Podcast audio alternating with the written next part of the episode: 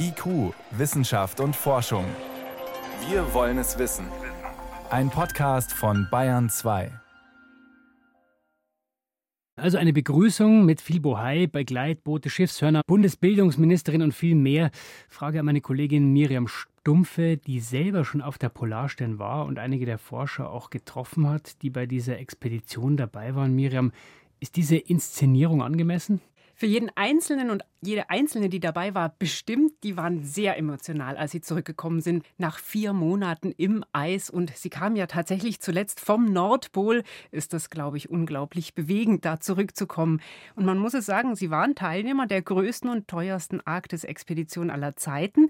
Jetzt kann man fragen, brauchen wir die unbedingt? Ja, brauchen wir. Die füllt wirklich eine Wissenslücke, denn die Arktis ist im Polarwinter und das ist ja die Hälfte des Jahres unerforscht. Da ist man bisher noch nicht so lange hingefahren. Da sind ein paar Bojen durchgetrieben. Mal gab es eine Expedition, so zwei, drei Monate. Aber anders als in der Antarktis gibt es da eben keine ganzjährige Forschung. Und das ist wichtig, um die Arktis zu verstehen. Um die Prozesse zum Beispiel auch der Klimaerwärmung zu verstehen. Die Arktis ist eine Region, die erwärmt sich zweimal schneller als der Rest der Welt. Das ist so grob verstanden, wie das funktioniert, aber ganz viele Details, wie die Wärme aus dem Ozean im Winter in die Atmosphäre kommt. Denn im Winter, da ist der Ozean quasi die Fußbodenheizung. Mhm. Die muss nur durch das Eis durch nach oben heizen. Wie das funktioniert, da hat man ganz viel noch nicht verstanden, weil man gar nicht weiß, was ist das eigentlich für Eis, das sich da übers Jahr aufbaut. Und das haben die Forscher jetzt genau angeschaut und können das jetzt besser abschätzen, ob die Arktis am Ende des 21. Jahrhunderts 5 Grad wärmer wird oder sogar 15 Grad. So weit schwanken die Schätzungen gerade. Jetzt ist das Schiff heute erst zurückgekommen. Kann man sagen, dass es schon erste Ergebnisse gibt oder müssen wir da auch wieder ewig warten? Tatsächlich haben sie eben gerade aufgehört zu messen. Es ist ja eine lange Messreihe, ein Jahreszyklus. Und jetzt fangen sie an, die auszuarbeiten. Also jetzt fängt die Arbeit an. Miriam, du warst äh, selber recht nah dran an dieser Expedition, kennst einige Forscher persönlich. Welche Beobachtungen haben die denn unmittelbar überrascht? Gibt es da was? Im Großen Ganzen gesehen waren sie tatsächlich überrascht, wie dünn das Eis war. Das war schon dünn im Winter, als sie dort ankamen, halben Meter dick. Sie hatten gedacht, könnte eigentlich dicker sein.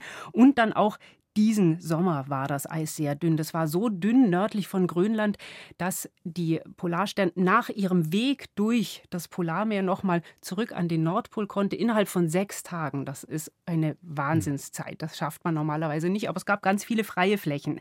Also das Eis war sehr dünn und das hat sie schon doch recht ja, bewegt oder, oder auch äh, getroffen, das so unmittelbar zu sehen. Dann aber muss man auch sagen, natürlich hat jeder Forscher, jede Forscherin ihre persönlichen Eindrücke und die kann man nur in der Arktis haben. Hören wir mal drei Stimmen. Das beeindruckendste Erlebnis war, als ich den Riss äh, im Eis quer unter unserem Messzelt gefunden habe, äh, wo wir dann in letzter Sekunde all unsere Ausrüstung abgebaut haben mit vereinten Kräften. Und am nächsten Tag war der Riss drei Meter breit. Also wenn wir nicht schnell genug abgebaut hätten, dann wäre es alles weg gewesen. Beeindruckendes Erlebnis Nummer eins war, ich habe es noch nie gesehen und gehört, wie sich so ein Eisrücken bildet und war fasziniert, als ich daneben stand und wirklich gehört habe, wie dieser Druck auf dem Eis ist, wie es halt unglaublich laut knallt und man, wie man dann wirklich zusehen konnte, wie sich dieser Eisrücken aufgetürmt hat und so kleine Eisstückchen in alle Richtungen gesprungen sind. Das war phänomenal. Und ein ganz anderes Erlebnis, was mich aber sehr geprägt hat, ist, wir haben einmal auf dem Eis gezeltet und dieses Bewusstsein dafür zu bekommen, dass unter mir 4000 Meter Wasser sind und ich nur von knapp zwei Meter Eis davon getrennt bin, das ist was, was mich persönlich tatsächlich sehr beeindruckt hat, aber tatsächlich so absurd es klingt, wenn man da bei minus 30 Grad in seinem Schlafsack liegt, hat mir das eine ganze Menge Energie gegeben und viel, wo ich so dachte, ja, dafür bin ich hier. Ich bin noch nie mit dem Helikopter in der Polarnacht geflogen.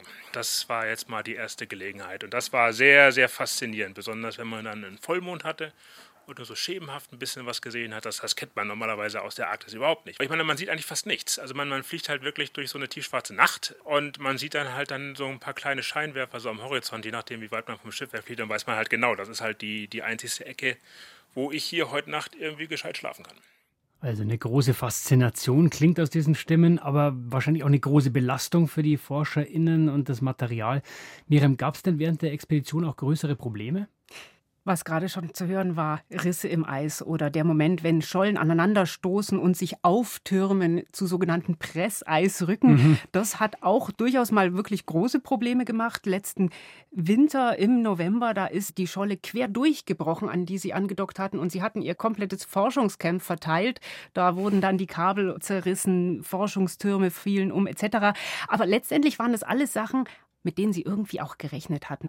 Was der Expedition wirklich massiv Probleme gemacht hat, war etwas, wo es überhaupt keinen Notfallplan gab, nämlich eine weltweite Pandemie. Wollte ich gerade sagen, in der normalen Welt hat ja Corona alles durcheinandergewirbelt. Und Waren die eingefrorenen Forscher, die sind ja auch nicht davor bewahrt worden. Genau, weil sie nämlich abhängig sind von Nachschub von außen, Lebensmittel, Treibstoff und es gab auch Wechsel der Besatzung und der Wissenschaftlerteams. Und das sollte über Spitzbergen stattfinden. Das war vom Lockdown betroffen. Also diese Insel durfte niemand betreten, da konnte man nicht hin. Das hat die ganze Planung für die Logistik durcheinander gebracht. Sie haben kurzzeitig tatsächlich gedacht, sie müssen die Expedition abbrechen, aber haben dann eine Lösung gefunden. Die Polarstern hat nämlich dann ihre Scholle verlassen, ist zur Eiskante gefahren und da im offenen Wasser hat sie dann zwei Forschungsschiffe getroffen, die kamen aus Deutschland, denn mussten sozusagen aus demselben Land kommen wie die Polarstern. Da haben sie dann die Übergabe gemacht und dann ist die Polarstern wieder zurück an die Scholle, hat ihren Platz gefunden, ist dann am Ende gut gegangen, aber war sehr spannend. Also wir haben schon gelernt, das Eis am Nordpol hat wichtige Funktionen im Spiel unseres Klimas, verändert sich aber dramatisch schnell. Wie viele Jahre geben denn die Forscher dem ewigen Eis da oben noch? Wenn es mit dem CO2-Ausstoß so weitergeht wie gehabt, wenn da nicht ganz schnell ganz was anderes passiert, dann könnte der Nordpol schon 2030 eisfrei sein. Im Sommer natürlich, nicht das ganze Jahr, aber das ist in zehn Jahren. Das ist äh, quasi übermorgen und in ein paar Jahrzehnten dann regelmäßig. Und einer hat sogar gesagt, naja, was wir hier machen, ist äh, spannende Forschung, aber es ist auch ein Archiv für die Nachwelt. So war es in der Arktis, als das Eis noch ewig war. Die Mosaik-Expedition ist zu Ende. Die Polarstern ist zurück von dieser Jahrhundertexpedition. Vielen Dank für diese Informationen und Einordnungen, Miriam Stumpfe. Gerne.